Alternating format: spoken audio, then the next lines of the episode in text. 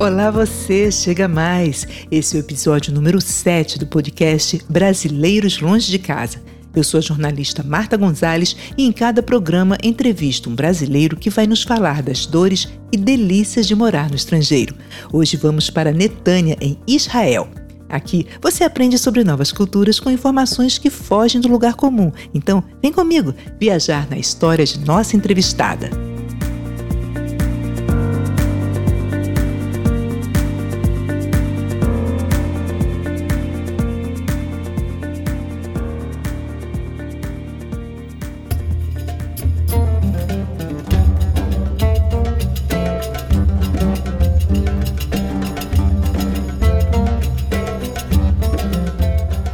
Judeus têm uma longa história, mas Israel é um país novo. Foi criado em 1948 e já é uma potência, produz ciência e tecnologia de ponta. O país dispõe de uma das forças armadas mais bem equipadas e treinadas do mundo.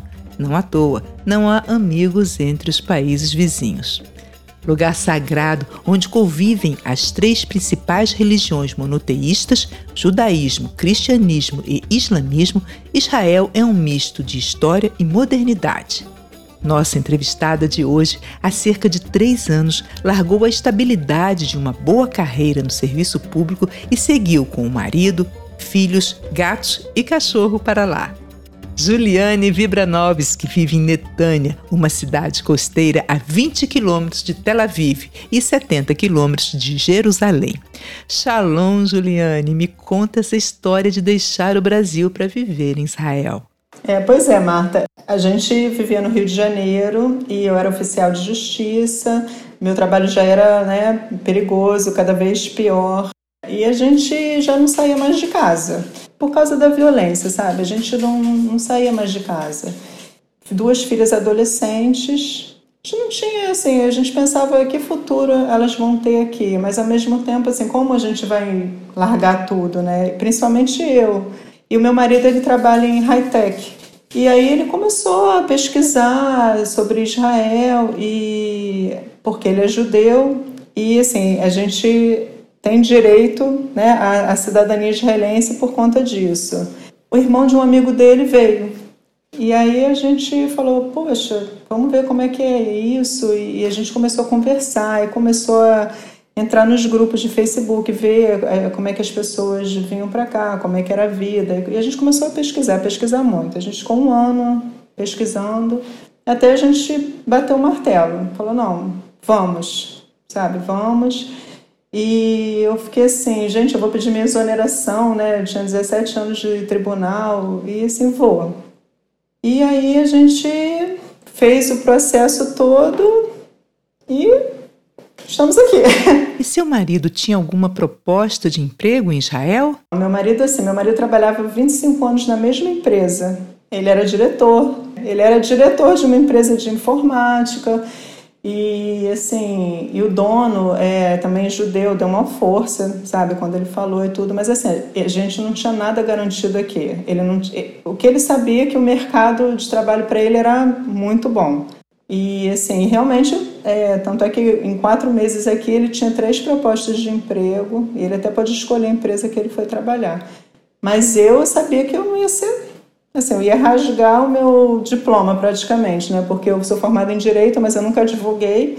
Eu fiz concurso logo depois de formada, então assim, eu ia eu vim para me reinventar, né? Eu vim assim, mas eu, eu realmente assim, eu, eu, vivia muito estressada no Rio. Eu saía da minha casa estressada, com medo. Eu estava num, num ponto assim, eu entrava no tribunal, no meu plantão, super estressada. E no final, assim, meu último mês de trabalho, eu estava é, cobrindo a área da Rocinha e do Vidigal, que são duas favelas muito perigosas no Rio, então meu dia a dia era muito complicado. Imagino. Juliane, sendo ele judeu, o governo de Israel dá algum suporte, alguma ajuda para quem quer fazer essa mudança? Aqui em Israel existe um ministério só para isso, o Ministério da Aliá e Klitá. Tá? É, a Aliá é, significa subida em hebraico, né? Que é como assim, os judeus do, que estão pelo mundo é, vão evoluir, vindo morar em Israel, tá? Clitar é para absorver os judeus aqui, para inserir na vida de Israel da melhor forma possível. Então, existe um ministério com orçamento próprio, com tudo para isso. Então, assim, você entra em contato com a agência judaica, que existe agências judaicas em vários países, você vai preencher lá um questionário e, e ali vai, você vai ver se você é elegível ou não a vir para Israel, a, a cidadania israelense, no caso. Quem tem esse direito? Os judeus, filhos de judeus, netos de judeus e as suas esposas casadas há mais de um ano. E aí você vai na agência judaica para uma entrevista, aí eles vão te dar milhões de opções de cidades, tem várias cidades que têm moradias para quem assim. Tem gente que vem para cá e não quer alugar um apartamento de cara. Ou, é, você tem a opção de ficar nessa, nessa, nessa moradia do governo por cinco meses, fazendo só curso de hebraico. Você paga, mas é muito pouco. Tá? É um, assim, são prédios que tem um curso de hebraico embaixo, tem toda uma infraestrutura. E assim, aqui é o seguinte: você entra em Israel, no aeroporto, você já é recebido com o senhor, que é o, senhor, o seu Naum, que fica ali com uma plaquinha dando bem-vindos aos novos Olim, que é como se chama o novo imigrante, tá? Você sai do avião, já vai para uma sala especial. Ali é feito o seu documento de identidade israelense, você já sai israelense do aeroporto. Ali você já recebe o primeiro dinheiro, eles te pagam por cinco meses uma mesada para você não se preocupar em ter que arrumar um emprego logo, para você só se concentrar no curso de hebraico, você sai dali com o seu plano de saúde, todo custeado pelo governo, porque a saúde aqui é pública, mas não é zero. Você paga uma. É, esse é o valor mínimo, mas o primeiro ano é totalmente de graça. Ali você sai daquela salinha com, as, com a sua identidade, seu número de identidade, com o plano de saúde e eles te botam num táxi, pago por eles também, e você dá o endereço que você vai e segue. Assim, eu não fiquei nessa moradia do governo porque eu vim com três gatos e um cachorro, e eles não aceitam animais. então a gente saiu do aeroporto em dois táxis, sabe assim? Foi assim uma jornada e nossa, e a gente escolheu ir para Haifa, né, que é uma cidade ao norte de Israel. De, a gente pesquisou muito também, porque essa parte é difícil. Eu nunca tinha pisado em Israel, tá? Eu vim no escuro morar aqui assim. As pessoas falam, mas você veio sem conhecer. A gente até viria conhecer uns meses antes, mas aí meu marido falou assim: olha só, a gente vai como turista, a gente vai achar tudo lindo lá. A gente vai gastar um dinheirão vai ser besteira, porque a gente não vai viver. Parece que foi tudo bem, né? Começaram com o pé direito. Ah, não. Nossa primeira noite foi, foi traumática, porque assim, é, a, gente, a gente planejou a nossa vinda um ano, a gente ficou primeiro estudando as cidades. Aí a gente resolveu ir para Haifa por conta da escola, que a escola era o ideal e tudo. E Haifa tem um polo também de high-tech grande, né? Então meu marido falou assim: pô, perfeito. E tá, a gente chegou em Haifa, depois daquela viagem assim, né, nós viemos com 12 malas, quatro bichos, escala na Itália, espera lá três horas, vem para Israel, aquele trâmite todo do aeroporto, da cidadania, pega o táxi, Haifa fica mais ou menos uma hora e meia de Tel Aviv, né, do, do aeroporto, a gente veio na, na hora do rush, então assim, exaustivo, né, exaustivo mesmo. O meu cachorro veio no avião, eu, os três gatos foram no porão. O cachorro veio comigo no colo e o, o veterinário mandou dar Rivotril, deu um efeito rebote nele, ele veio latindo, ele foi meio histérico. Foi assim, horrível, horrível. O cachorro veio igual um maluco. Foram 13 horas para a Itália e mais 3 horas de espera no aeroporto. A Itália é, é aqui pertinho. E o cachorro latindo, doidão, e mais duas horas de táxi. Então você imagina, né? Quando a gente chegou de noite, era tipo 11 horas, da, não, era mais 8, 8 horas da noite, que ainda tinha o McDonald's aberto que salvou a gente. Aí o, o taxista, assim, deixou a gente lá, tchau, a gente com aquelas malas na, na calçada, eu olhei o prédio e falei, gente, feio, né? Aí tá, vamos levar as malas, não tinha elevador. Os prédios antigos não tem elevador, não tem porteiro, e a gente não, nunca nem se ligou de perguntar isso. Aí, olha, eu sentei na calçada e comecei a chorar. O que, que eu fiz? Larguei minha casa, minhas coisas. O que, que eu fiz? Porque a noite anterior a gente tinha ficado de madrugada, fechando ainda mala, pesando mala. Eu desmontei um apartamento que eu morei por 24 anos, sabe? Foi né, um cansaço emocional também. O cachorro não parava de latir. Eu sentei na calçada e comecei a chorar. E a minha filha, tadinha, ela com, com ela tinha 13 anos, ia fazer 14 em poucos dias. Ela, mamãe, para. Você quer voltar para o Rio de Janeiro? Para com isso, sabe? A gente está aqui, vai dar certo. E ela, ela me consolando. E o meu marido, coitado, ele subiu com as, com as 12 malas, assim, sabe? Quatro andares. A gente ficou uma hora e meia subindo. Quando a gente entrou no, no apartamento, era horrível, imundo. Aí tudo bem, depois eu reclamei, recebi uma parte do dinheiro de volta. Mas assim, esse dia foi horrível. Horrível. Só que a gente, assim, através dos grupos de Facebook, eu já conheci algumas pessoas que já moravam em Haifa. E aí, assim, no dia seguinte de manhã, tocou o telefone, né? Uma amiga minha, e aí, chegou bem, não sei o quê. Eu comecei a falar com ela, ela falou assim: que voz é essa? Aí eu falei: ai, aqui é horrível tudo. Elas estão indo para aí. Isso, assim, é muito legal, que as pessoas se ajudam muito aqui, sabe? Ela chegou lá, eu não tinha nem o que comer de manhã. Ela chegou lá com bolo, café sabe? E foi, ela falou assim: não, esse lugar, vocês vão ter que sair daqui, não dá para ficar aqui, vocês vão conhecer Raifa agora. Ela tinha chegado dois meses antes.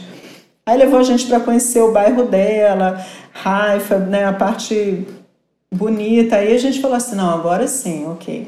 Aí eu acabei alugando um apartamento perto dela, a gente morou um ano lá.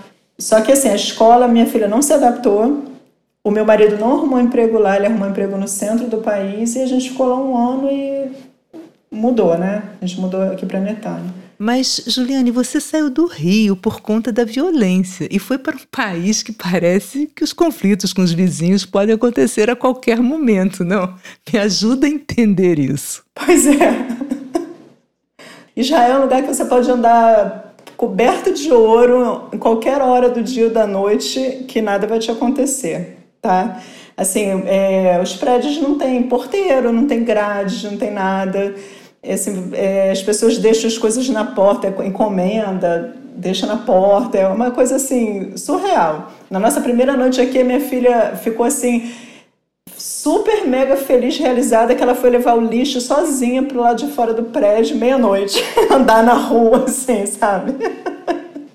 Por outro lado, como assim, Israel é um país mínimo, né? Que assim, ponta a ponta de Israel você faz, são 400 quilômetros.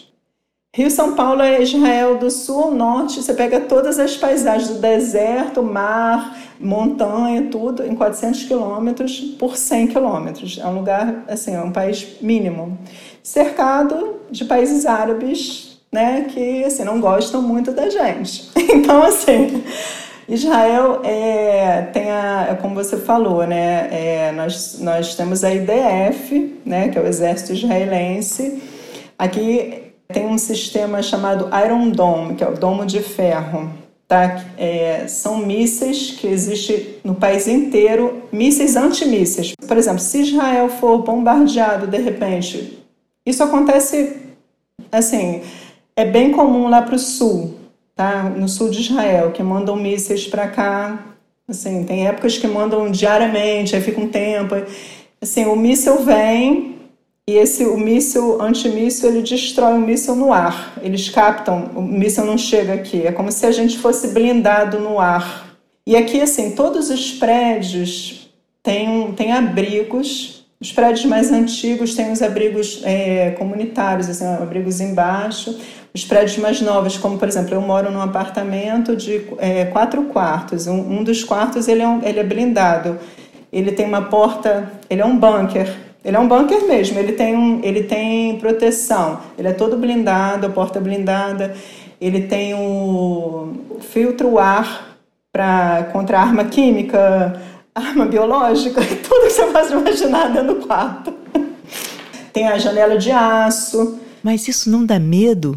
Não a gente, tá? Porque a gente mora no centro do país e aqui, assim, não, não, não chega míssil aqui, né? Se acontecer, assim, geralmente é, tem cidades no sul como Ashkelon, que é uma cidade bem no sul, lá, lá tem esse problema, assim, a gente eu não, eu não conseguiria morar num lugar assim, porque assim, aqui tem o um sistema da, da, toca uma sirene, tá? Uma sirene, essa sirene tem também no país inteiro.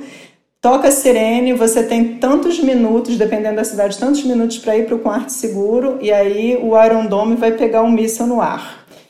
Depois que acontece isso, você tem que ficar 10 minutos dentro do quarto seguro para ter certeza que nenhum estilhaço vai bater na sua casa. Então, assim, tem pessoas que vivem assim, e tem momentos que existem esses conflitos, você, a pessoa passa a noite indo e vindo do quarto seguro. Eu não ia conseguir viver assim, né? Não ia sair do Rio de Janeiro para morar num lugar assim. Essa realidade é mais ao sul, né? Mais próxima à faixa de Gaza. É, tá perto da faixa de Gaza. Então, eu não moraria perto da faixa de Gaza, como eu também não moraria lá muito ao norte, perto da Síria, do Líbano.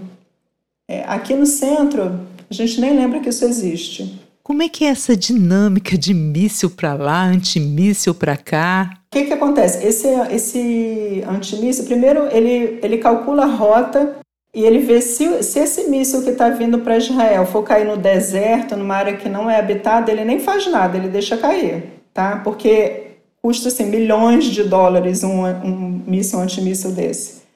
Se não se vê realmente, ele vai cair numa zona habitada, ele destrói e esses estilhaços vão cair em algum lugar. Por isso que as pessoas têm que ficar por 10 minutos dentro do quarto seguro depois que o míssil destrói o outro. E essa sirene toca com quanto tempo de antecedência? Sim, porque de repente você está no supermercado fazendo compras, a sirene toca e você corre para onde? Ouve a sirene todo mundo é treinado, a, todos os lugares têm abrigos, todos. No supermercado, na rua, tem, você entra no primeiro prédio e assim, caso não tenha, você esteja na rua, não, aí você já sabe que você tem que deitar no chão, cobrir a cabeça se você estiver andando na rua, você entra no primeiro prédio, sobe a escada e fica no, entre o primeiro e o segundo andar.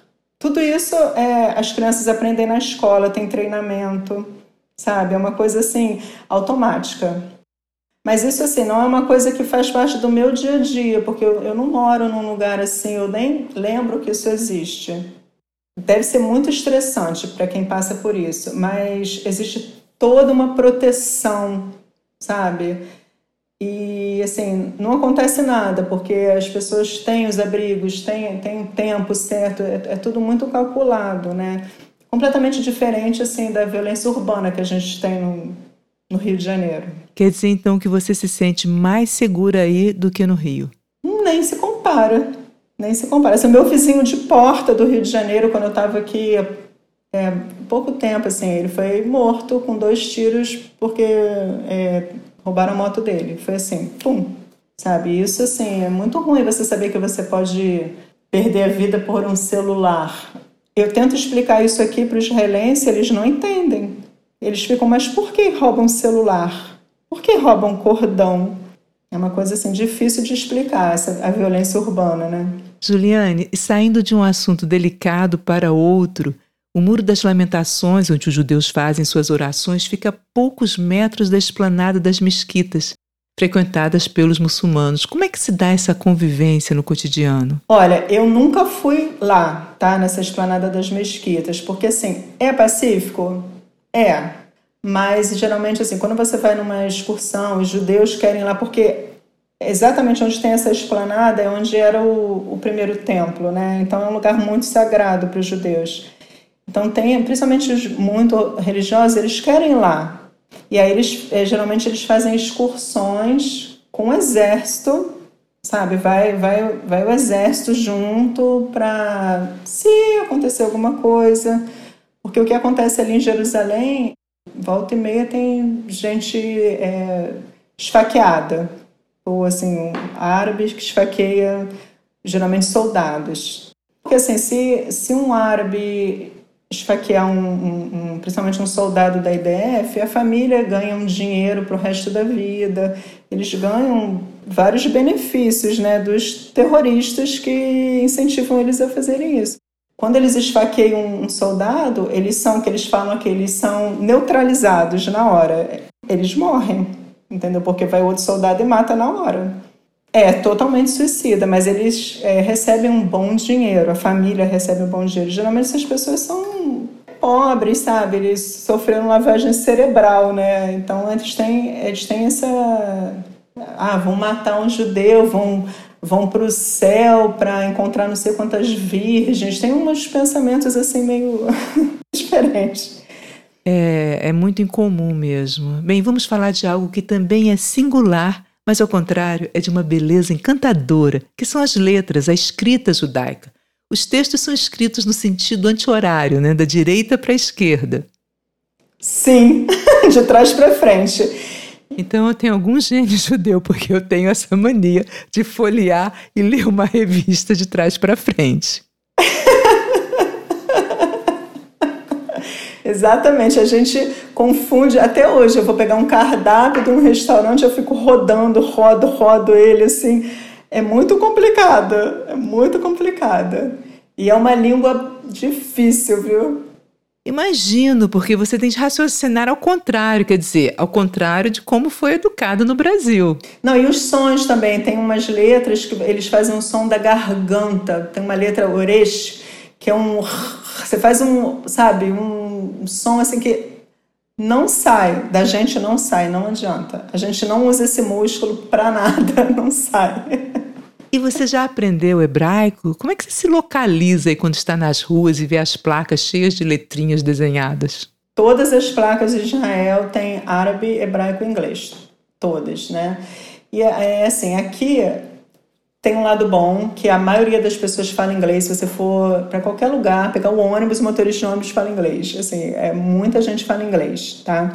Então o inglês ajuda muito. Por outro lado, atrapalha o hebraico, né? Porque você usa o inglês de bengala. Mas, assim, foi o que me ajudou desde o início, né?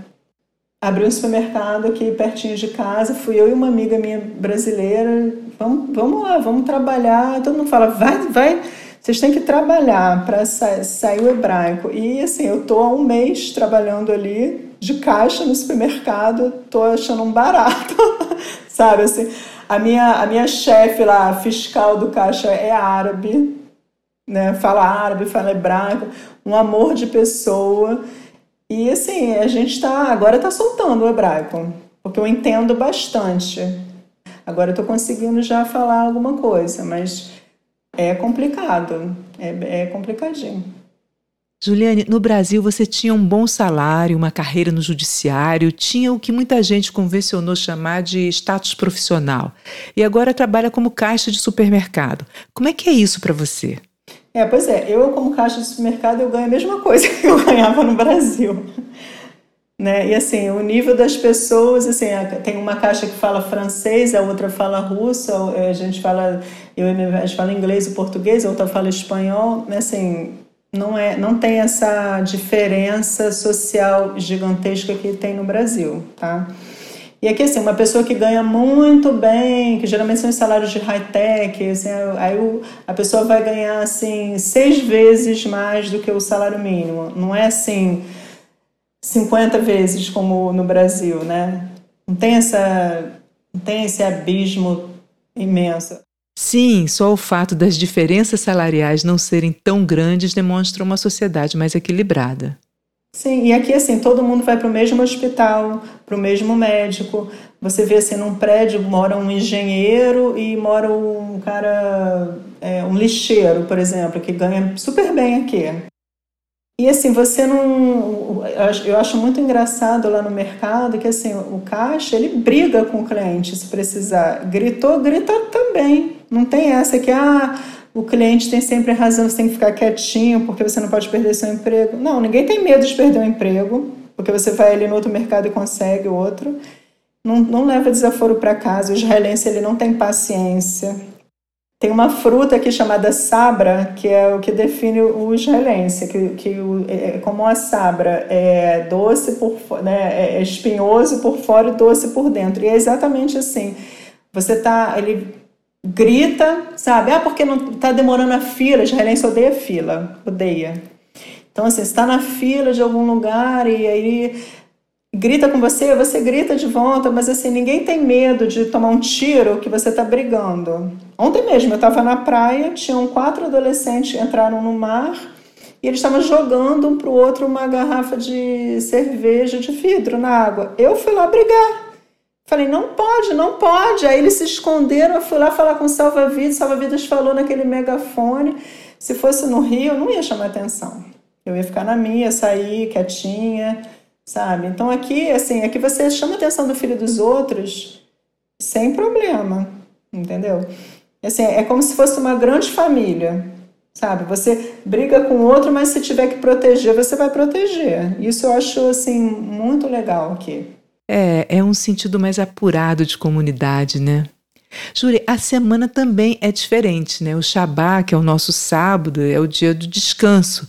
E os judeus mais ortodoxos não podem fazer nada que despenda energia. Mas é nada mesmo? É, é o seguinte, quem é religioso, tá? É, não faz nada, não liga a luz, não tem todo um, né? É o Shabat. Não chama o elevador porque não pode apertar o botão que gera energia? Não, não, mas aí, por exemplo, nos prédios tem um elevador de Shabat que para em todos os andares, tá? Para você não chamar. Então, assim, você pode andar a pé, mas você não pode pegar o elevador, então tem um elevador de Shabat, vai, né? E, e o prédio que não tem, você desce de escada. Mas, assim, é um dia para você descansar, descansar no sentido assim, ficar com a família. E o que eu acho bacana, no início eu falei assim, gente, será que eu vou me acostumar com isso? Tudo fechado porque você está acostumado com o quê? É assim, eu era funcionária pública, eu trabalhava de segunda a sexta. Mas se eu quisesse ir para o shopping sábado e domingo, eu tinha pessoas para me servir no shopping que trabalhavam de 10 às 10 da noite, sábado e domingo. Aqui não, aqui todo mundo tem direito ao descanso. Então o trem para, o ônibus para, todo mundo. O motorista do ônibus tem o mesmo direito de descanso que você. Para tudo, para tudo, todo mundo vai para sua casa. Então é um dia, sexta-feira aqui é um dia muito especial. Assim, geralmente é, eu trabalho é, sexta-feira até duas horas da tarde. Tá? O comércio em geral trabalha até duas horas da tarde. É um dia que você vê as pessoas vão tomar café da manhã na rua, é, compram flores para botar na, em, em, casa no Shabat, compram halá, que é aquele é o, é o, é o pão, né, para fazer a, a reza no jantar de Shabat é um dia que parece assim, toda sexta-feira aqui tem. É, parece festa. Porque o Shabá começa com o pôr do sol, não é? Dá para você explicar para gente como é? O pôr do sol do, né, no entardecer da sexta começa o Shabat. Cada sexta-feira é um, um, horário diferente, tá? Aí, aí geralmente você tem até aplicativo para saber que horas que começa o Shabat. Aí você faz a, acende as velas, faz, faz a reza de Shabat. Assim, aqui em casa a gente faz, acende as velas, a gente faz, é o dia que a gente senta é, os quatro na mesa, a gente faz a reza, a gente fica junto, é muito gostoso. Aqui na minha cidade existem restaurantes que ficam abertos, que não são kasher, né? Que não são. Então esses ficam abertos. Tem dois supermercados grandes que ficam abertos. Mas tem cidades assim muito religiosas que assim param para tudo. Começa assim, geralmente as coisas param em torno de duas, três horas da tarde da sexta, sábado e domingo é dia útil. Domingo é a nossa segunda-feira. Dia de trabalho, de escola, normal. Nós estamos gravando no final de outubro. Como é que está a pandemia hoje por aí? É, essa foi a primeira semana assim que as praias reabriram, mas a gente está é, tem uma tabela agora de como as coisas vão reabrir. Nem tudo reabriu. Então, assim, agora a gente pode ir para para praia, pode ir para alguns parques, os shoppings estão fechados, o comércio está fechado, as escolas estão online e está sendo né, uma coisa gradual. A gente segue torcendo para que tudo volte ao normal, os restaurantes voltem a funcionar.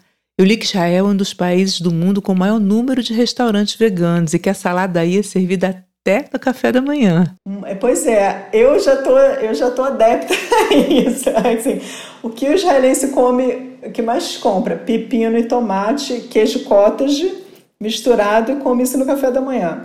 Só que assim, uma coisa que eu vejo aqui, o gosto também do, das frutas e do, do, dos legumes, das verduras, eles são muito mais gostosos, sabe? Eu odiava pepino, eu não achava que pepino tinha gosto de nada no Brasil. O pepino daqui eu adoro. Então, assim, você come isso no café da manhã, É, tem um, um, café da manhã típico israelense, né? Que é a, a né? Que, que é o, aquele ovo com molho de tomate. Aí você come com essa salada. Aqui, assim, eu comecei a comer frutas é, que eu nem comia, que eu não gostava, que aqui tem outro gosto, né? Mas aí falam que é porque não tem muito, não tem quase agrotóxico, sabe? As coisas são mais naturais, então tem mais gosto, né? Alimentação saudável, isso é muito bom. E os judeus também adoram uma festa, né? Você já teve algum casamento aí que os convidados não levam presentes, dão dinheiro no lugar, é assim? Sim, pois é. Aqui ninguém dá presente, você dá dinheiro. Né? Então, assim, quando você chega no casamento, na entrada geralmente tem uma mesinha com uma pessoa, com uma caixa lá, com os envelopes, aí você bota o dinheiro naquele envelope, escreve alguma coisa lá para os noivos e bota na caixinha e entra. Eu acho isso um barato, eu acho super prático, que os noivos vão comprar o que eles quiserem. Eu fui no casamento da filha de uma amiga minha, é, foi tá fazendo um ano até assim eles foram para Tailândia na lua de mel tudo com dinheiro do de, de, presente é. Eu acho, acho muito legal sabe? No início eu falei assim ai mas que coisa fria né estranha dar dinheiro mas você vai dar um presente de repente que a pessoa nem vai usar a pessoa fica cheia de louça em casa. Eu acho isso muito legal. Gostei também prático Juliana, aí em Israel as mulheres também servem o exército. Suas filhas, no caso, também vão ter de fazer o serviço militar? A minha mais velha não vai servir porque ela fez aliar, ela, ela, ela veio para Israel com 22 anos. Se ela tivesse entrado aqui com até 19 anos, ela iria para o exército. A mais nova, sim. Inclusive, ela tem, ela está com 16. Ela está com 16, chegou aqui com 14. É, inclusive, ela até já recebeu a primeira, a primeira cartinha do exército que assim, com 16 anos e meio, ela vai ter o primeiro encontro lá, e aí eles é, começa a ter o um contato, né? E para saber o que, que ela vai fazer lá, tem milhões de possibilidades, né? Porque ela pode trabalhar na parte de inteligência, ela pode trabalhar no escritório, ela pode trabalhar como combatente, tem várias opções que ela vai escolher o que, que ela quer fazer. E de quanto tempo é o serviço militar? Como é que é aqui? Você termina o ensino médio, e vai para o exército em vez de ir para a faculdade direto. Então, geralmente, o israelense ele entra na faculdade mais tarde do que normalmente no Brasil. Ele entra na faculdade com 23 anos, por aí. As mulheres ficam dois anos, dois anos e meio, e os, e os meninos ficam, se eu não me engano, são três anos e meio. E assim, isso. É, e eles fazem com orgulho mesmo, sabe? É uma coisa assim, bem bacana. E aí, geralmente, quando acaba o exército, eles recebem um dinheiro também, né? E eles tiram geralmente um ano depois do exército para viajar pelo mundo. Isso já é uma coisa normal aqui. Eles vão viajar pelo mundo e aí, depois dessa viagem, eles vão para a universidade. Né? É o que geralmente os jovens fazem aqui. Obrigatoriedade do serviço militar feminino, algum outro tratamento dado às mulheres que chama a sua atenção? A mulher não é assediada aqui na rua porque isso é um, muito grave. Você não anda na, você pode andar pelado na rua com shortinho, com fio dental. Eu vi assim, Tel Aviv tem um McDonald's na praia, essas meninas de fio dental, fio dental, sem canga, sem nada, fio dental. Nenhum homem mexe, porque se mexer, assim, é um crime grave. Então aqui, assim, você anda na rua, é muito bom, porque assim, não tem aquelas, sabe, aquelas cantadas horríveis que a minha filha com 13 anos na rua já estava passando por isso, era horrível isso, né? E aqui, assim, minha filha sai de shortinho, de top e ninguém mexe, ninguém é doido, sabe? A mulher é muito respeitada, até, até acho que por esse fato da a mulher também vai para o exército, é igual, sabe? Ela não é inferior, Juliane, sempre pedimos dicas de turismo aos nossos entrevistados. O que, que você me diz aí de Israel? Olha, Israel, o básico, né, que a pessoa tem que vir a Jerusalém, que é, uma, é, assim, é um lugar mágico. Você entra ali, você sente a energia daquele lugar. Tanto se você, você for católico, que você vai lá no, no, no, Santo Sepulcro, botar a mão, como no Muro das Lamentações, né, para os judeus. É, assim, é um lugar mágico. Você anda ali, é, é impressionante, né? E tem o outro lado que é Tel Aviv, né? Aquela cidade cosmopolita, aquela, aquela alegria toda, né? O Mar Morto, que é o lugar mais baixo da Terra, que é, um, é uma coisa assim, não existe é só, é só indo lá, né, para você entender, assim, que entrar naquele lugar, assim, é, é, é, mágico você ficar boiando ali naquele mar, assim, é, é maravilhoso, né. E assim, aqui tem vários lugares, é, se você for para o norte de Israel, é, a paisagem já muda, fica tudo, tudo verde, aí tem as vinícolas, tem muitas vinícolas lindas, maravilhosas. Hoje, por exemplo, a gente foi numa praia aqui perto também, que tem ruínas de 3 mil anos, né? Então, assim, tem, tem mu muitos lugares, muitos lugares, assim, especiais, sabe? Pouca gente sabe, mas você pode andar embaixo do Muro das Lamentações.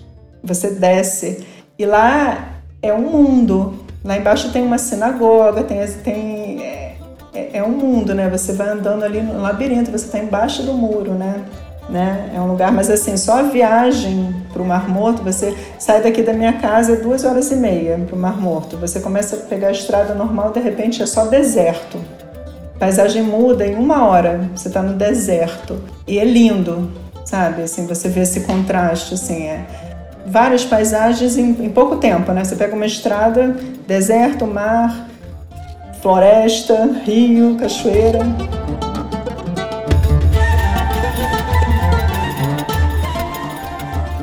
Que beleza, Juliane! Obrigada pela entrevista. Eu vou me despedir deixando a imaginação do nosso ouvinte passear entre esses vários cenários. Valeu, Juliane, valeu você. Obrigada pela sua audiência. Se você quiser indicar alguém para a entrevista, é só fazer contato. E acompanhe a gente no Instagram, arroba Brasileiros Longe de Casa, ou escreva para brasileiroslongedecasa.gmail.com. Eu espero você no próximo episódio. Beijos e tchau!